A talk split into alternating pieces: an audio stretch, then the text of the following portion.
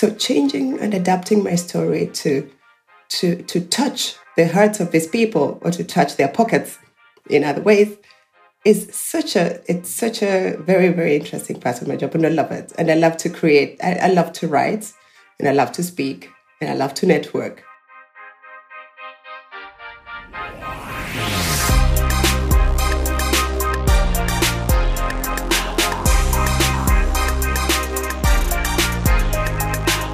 ZukunftsmacherInnen, der Alumni-Podcast der TU Berlin.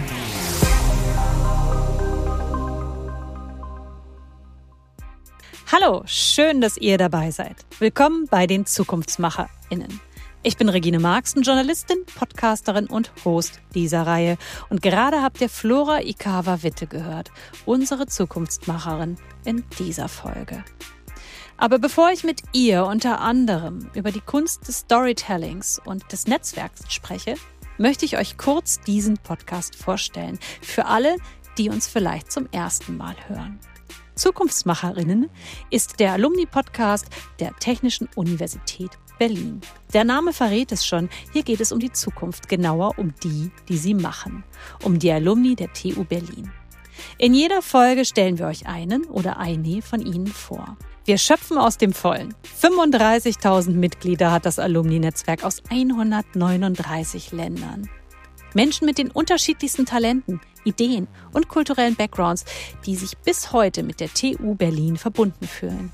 Sie alle eint der Wille, die Welt ein Stück besser machen zu wollen. Ich frage Sie, wie Sie dort hingekommen sind, wo Sie heute stehen. Wie haben Sie Ihr Studium erlebt? Lief immer alles geradlinig oder gab es auch Momente des Zweifelns? Wie sind Sie damit umgegangen? Und jetzt, wo Sie mittendrin sind im Berufsleben, was ist Ihre Vision? Womit beschäftigen Sie sich heute, um das Morgen zu gestalten? Flora Ikawa Witte kommt aus Kenia. Heute lebt sie in Berlin und ist Director Germany bei African Parks Network. 2005 bis 2007 hat sie an der TU Berlin Urban Management studiert. Wie sie danach in das Fundraising-Business gekommen ist? Das frage ich Sie später. Bevor wir starten, ein Hinweis. Das Interview haben wir in englischer Sprache geführt. Okay, starten wir. Flora, you associate the number 40 with a specific goal, don't you? Yes, I do. I do. And and the goal is the goal we're having. We're having a vision in African parks to manage 40 parks by 2030 Uh, that is an increase of 18 parks from what we currently have. So we currently manage 22 national parks and protected areas in 12 countries, covering about 20 million hectares. And we go, want to go to 40 million hectares by 2030. You're often on the ground in Africa, but your job is actually based in Germany, isn't it? So, what exactly is your job at African Parks Network? Um, I'm a fundraiser, so I am I am the director of the of the foundation of the German Foundation of African Parks. So what African Parks has done, because there's a lot of investment and funding that is required within the work that we do, what we have done is to create foundations in key markets in Europe.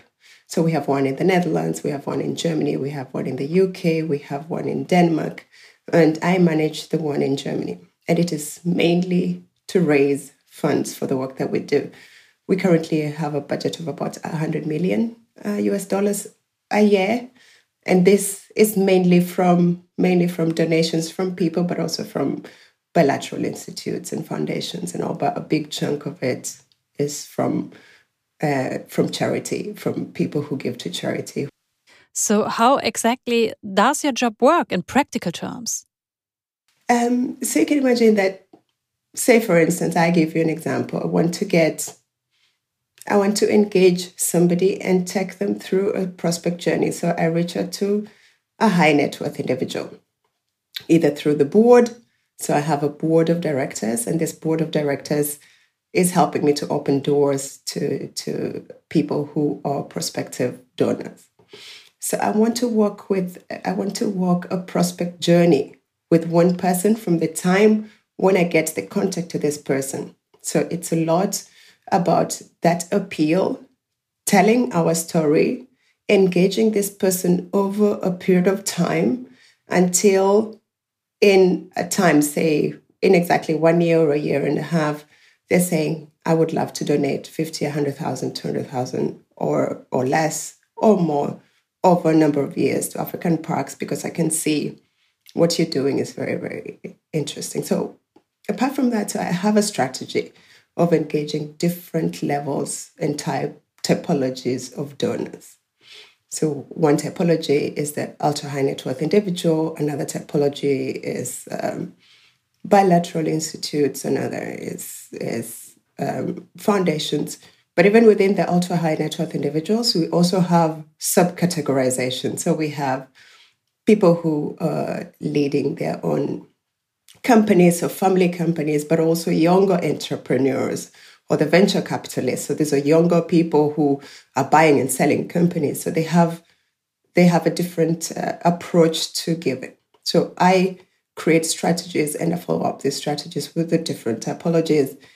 At the end of it, my job is to raise funds. So I take them through the journey, which takes sometimes people with us for five years before they give. Sometimes they give us money in no time. So it is to to tweak that prospect journey and also to take them to the park. So once somebody is given such an amount of money, they'd love to know or to see the impact within the park. So what we do is we showcase behind the scenes of what we do within the park. So we travel with them. They're able to join us for some of our key events. So for instance, we translocated, we moved 263 elephants from one park to another.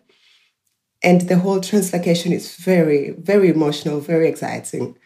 And so we invite some of our key supporters to actually see and be a part of that and be a witness to that.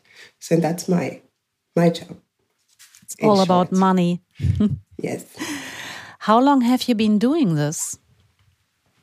I've been working with African Parks for a little over a year. However, I call myself a career fundraiser.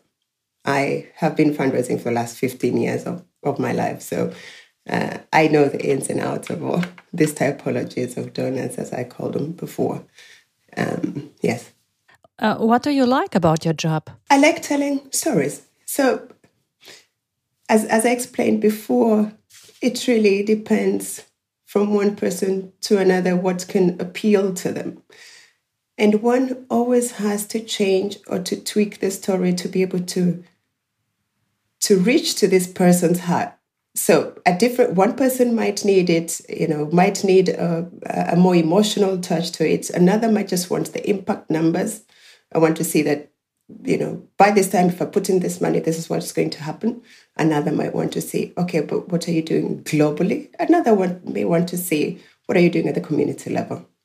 So changing and adapting my story to to to touch the hearts of these people or to touch their pockets in other ways is such a it's such a very very interesting part of my job and I love it and I love to create I, I love to write and I love to speak and I love to network and create that creating of that story and also writing it down and measuring the impact and being able to communicate that impact is super exciting. Is it a kind of challenge for you? I want your money and I get it? Uh, is it? the challenge is, is, is actually to start with somebody who, who, um, who is skeptical and to to take them through that removal of that skepticism. And um, quite a number of people are shy about asking for money, but asking for money is never a direct way of asking for money. So I meet somebody and say, "Well, I want a hundred thousand from you." No, no, no, that's not how we do it. What we do is we take them through a journey. It's a conversion journey, as we call it.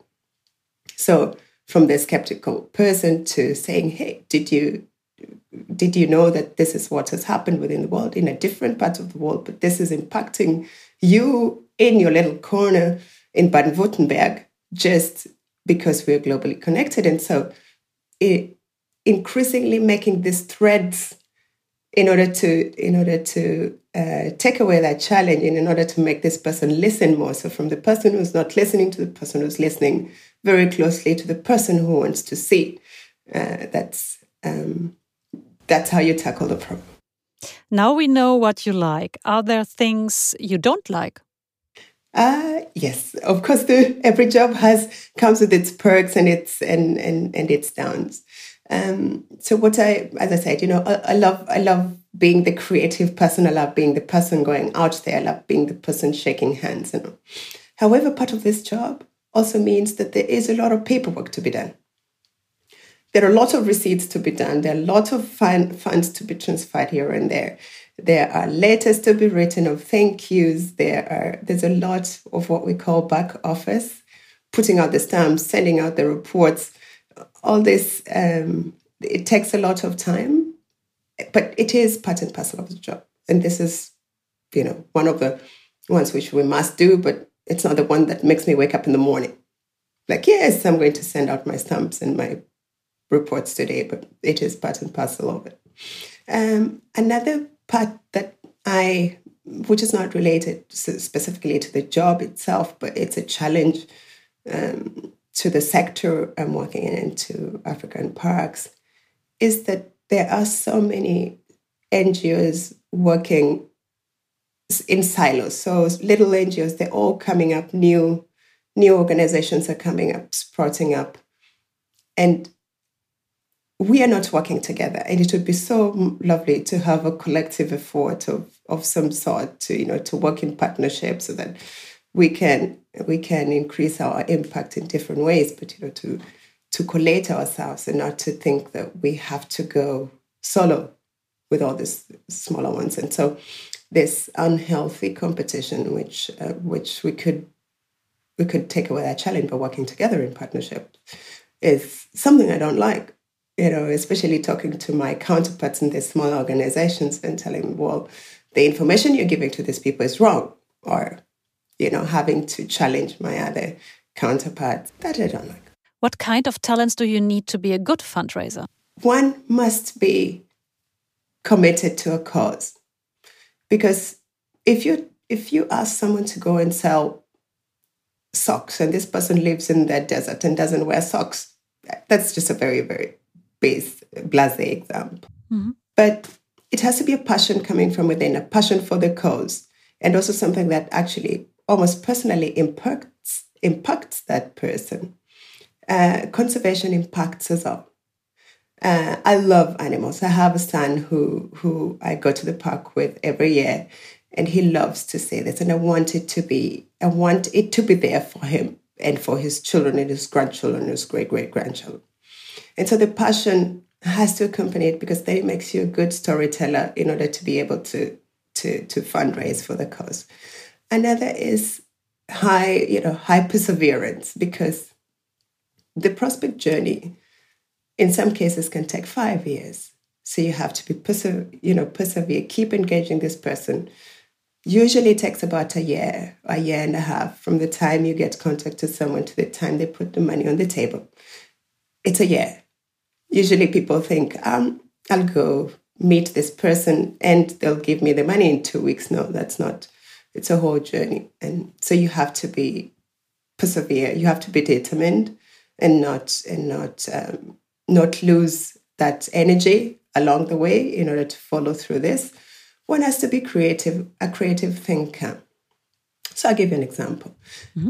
Uh, when when it comes to bilateral fundraising, you know, fundraising from the BMZ of our time or the USAID or UK aid, a lot of the funding is impacted by politics and the politics or who is in power at the time.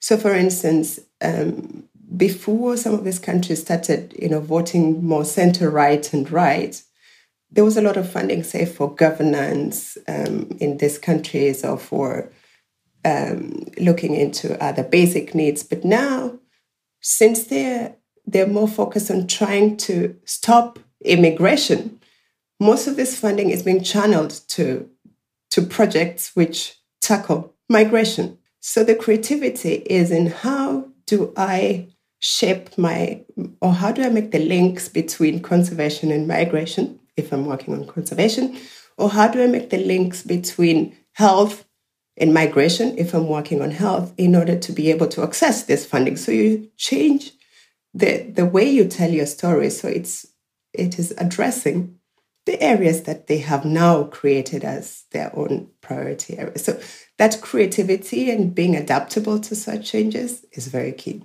And of course, the ability to motivate and and and and I think it's very hard for an introvert to be a fundraiser. But you know, if you can speak, if you have great interpersonal skills, you one is a good listener. They work, they are on their way to be good fundraisers. Let's look at how you got to where you are today. You completed your bachelor's of education, science, mathematics, and geography in Kenya, and then came to Berlin in 2005 to do your master's in urban management at the TU Berlin. How did this change come about? I love math. I love geography, and I married the two. But the only way I could do this was through education. And so I am a teacher. I am a math and geography teacher, and I taught for two years at a high school. But I am also somebody who requires constant input of new things and new challenges. And education wasn't giving me that. And so I tried to look around. So what can I do with my with my geography? But also, you know, math is always great for everything. But look, what can I do with my geography? And uh, being in Nairobi and sitting in a traffic jam every day for three hours or four hours in total a day, I was thinking, why? Why are we not? Why have we not planned our city better? Why have we not created a public transport system which, which actually is for the people? And and these questions led me to to, to look into deeper into the urban sector. And so I did some jobs as well, looking into urban agriculture right before I started looking at how can where can I do my masters and focus on the urban mm-hmm. sector. But the story also goes that you know after I finished my my my university, I took a year off and I traveled. I backpacked. I traveled um, from Kenya and I moved all the way down to South Africa and back. I said, okay, before I start seeing the world, I need to see my my world, my continent. And then I did a Europe tour and I landed in Berlin and I loved Berlin. And so when I was looking at where can I do this, where can I do, um, where can I look into urban management or, or, or, or that area of the urban world, TU Berlin came up with the urban management course and it was in English. And I was feeling very lazy about learning a new language in order to study in it. And so it was a good choice and I had some money saved up. And that's how I landed in Berlin for my master's. So, urban management, what do you learn there? It's all about solving problems, as, as, I, as I mentioned before. So, at the end of the course, we want to see workable, practice oriented solutions for city management, you know, to tackle problems such as environmental degradation, mm -hmm. uncontrolled urban growth, planning, insecure land tenure of the urban poor, problems in decision making within the urban environment and urban governance, planning systems, ad- addressing poor housing and working conditions. So all this. So the course was was oriented towards learning from others. So about eight, nine people from all different countries, or like seven different countries. And it was oriented towards how do we work together, how do we compare and, and, and get synergies and what works, what doesn't work in, in different environments. And find actual solutions. We were all people who had already worked. So, you know, it, it was not like people coming freshly from university, but they, the course looked for people who had already, you know, put their foothold within the working environment and had that experience. So our ages ranged from the youngest being in their 20s to people in their 40s. It was such a such an incredible experience for me. Do you remember your first day on campus at the TU Berlin? What was it like? Oh, I remember the first day. I also remember my first snow, which was hilarious. I'll give you that anecdote later. but three words I was excited, yeah. I was curious, and I was charged with this. I have always this buzzing energy in me. So if I'm talking, you'll see my hands flying around. I have, and I feel charged. I'm ready to go. Give me what you have, mm -hmm. TU Berlin. I'm ready for it. That's how I felt. Okay, what did you particularly enjoy about your studies? I just uh, mentioned it uh, just a couple seconds ago, and the collegiality and the way the, the the course was designed in order to have very practical but also projects that we had to work on, not uh, in, in as a as a person but in groups. So that collegiality and that mixing of ex- expertise and experiences, because we we all had um, our backgrounds were in different things, from engineering to art to to public policy, and to bring us in creative groups in order to do um, collective projects. I loved that so much. I loved working with these people who had already had their experiences within their different countries and learning from them. And I love the fact that uh, that the different um, areas, you know, from planning to governance, we had a number of professors, not only based in Berlin but also globally based, coming in and having the courses with us. So that project work was great.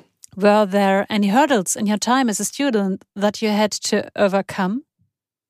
Yes, there there were. I mean, the main one was the main one was funding because my course is is is a paid course. It was a paid course, so we had to pay a, um, a fee, which is much less than the global standards. Uh, that's why I did it but uh, it was to get get myself also. So I did apply for scholarships at, while I was there, and I got a scholarship with the KAD. So getting that funding situation sorted was was a challenge, mm-hmm. but um, I'm glad to say that I got quite a bit good support from from um, from TU Berlin itself in terms of all these applications for scholarships and all. It's November now, and I remember how homesick I got when it came to November.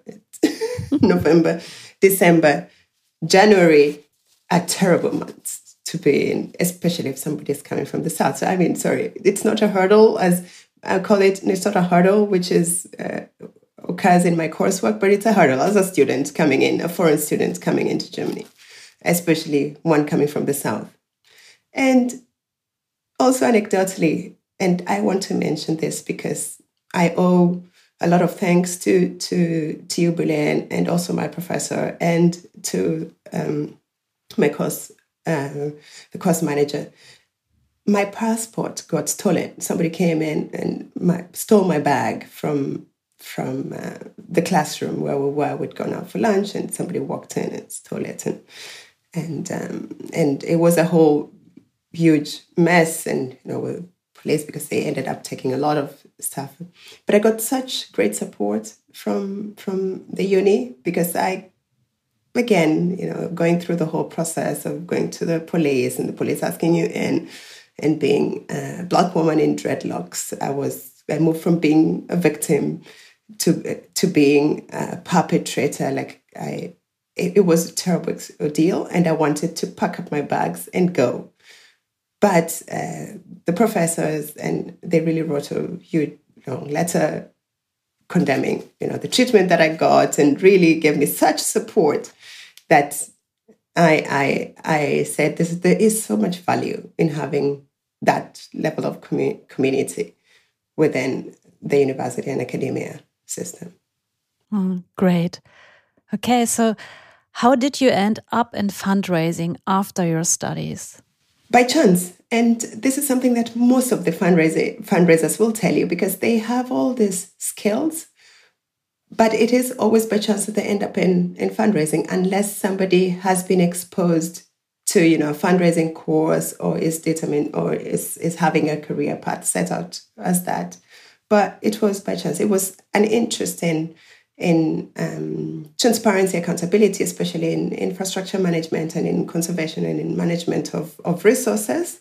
And that's why I went into transparency. But then they were able to have me have a, a test of different things. So the realism, well, I realized I'm a very good writer, I'm a very good networker.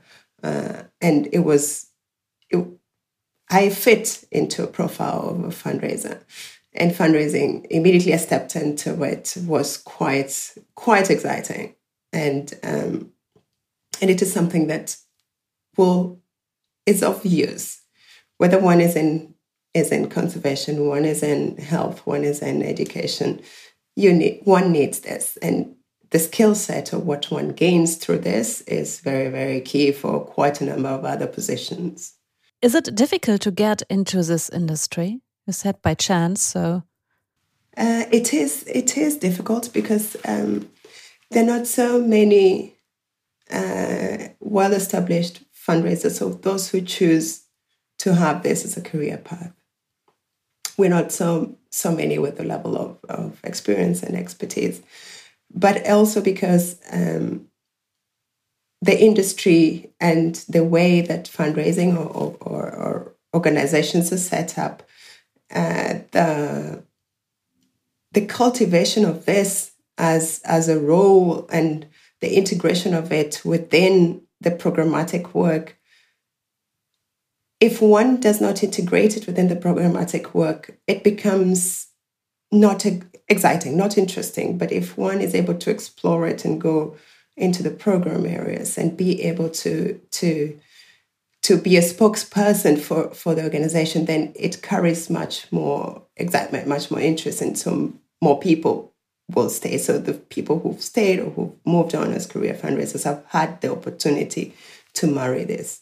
Look at the content aspect, but also look at being the spokesperson, but and also spread one's wings a lot further. It is difficult just because uh, people have to start one almost always has to start from the bottom and build it their way up. You cannot it's very difficult to segue once you're you know once you have your 20 years to segue into fundraising unless you have built up uh, this level of expertise upwards. Let's look at your industry in the future. Is fundraising becoming more and more relevant to get important projects off the ground? And if so, what challenges will the sector face in the next 20 to 30 years?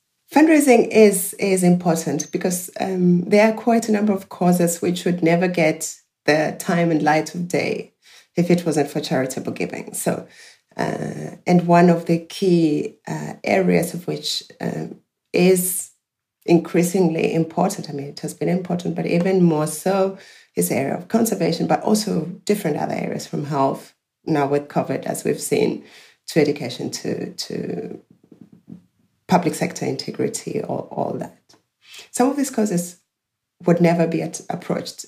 I have seen the amount of time it took for the um, Ministry of Health in Germany to put funding into, into endometriosis research, for instance.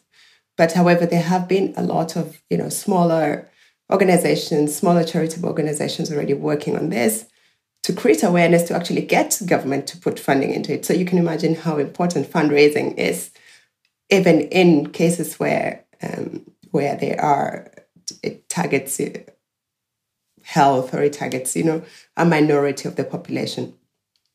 So it, it, it will, it, it, it is important. Uh, that's the bottom line.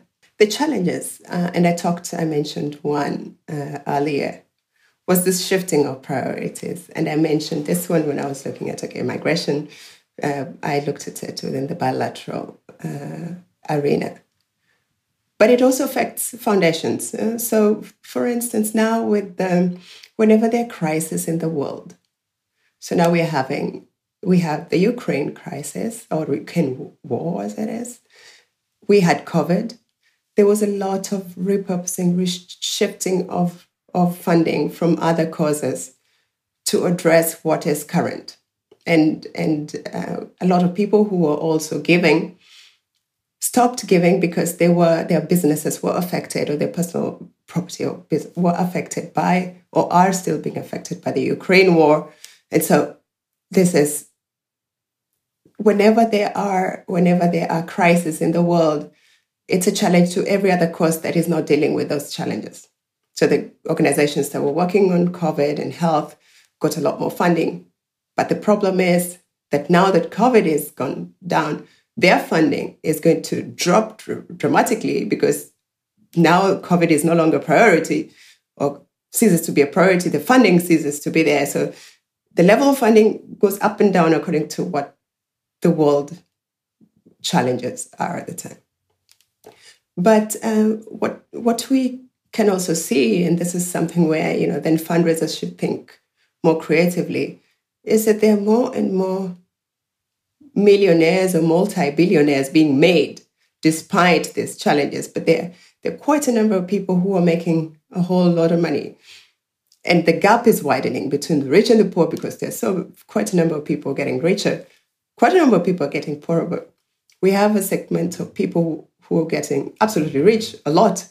And all, you know, all these venture capitalists who are throwing money around, people who are involved in cryptocurrency world, which sadly is, is collapsed. But you know, all these risk takers who are, who are getting a lot of this is a core group of people who people should focus on getting funds from. At least there has to be a way uh, to ensure that they feel that they need to reinvest back into society when they make such money. So there's a lot of, you know, the push for the multi-billionaires of our time, you know, to create the Just Giving program, puts their most of their of their wealth into giving. Uh, we've seen that somebody like um, uh, Gates has been doing this for for for ages on on health, um, and slowly this is increasing. So maybe the best, you know, in as much as you know, we're getting a lot of new millionaires, billionaires, they need to put their their money where their mouths are at. You know. Okay, Flora. Thank you for the insights, and uh, good luck with the challenges. Thank you so much. And it was lovely speaking with you. As I said, you know, I do, I, I always say, I will always give, you know, say great things about the time and the experience I've had at the get go in Germany from TU and how I've built it up from there. So it's wonderful to do this.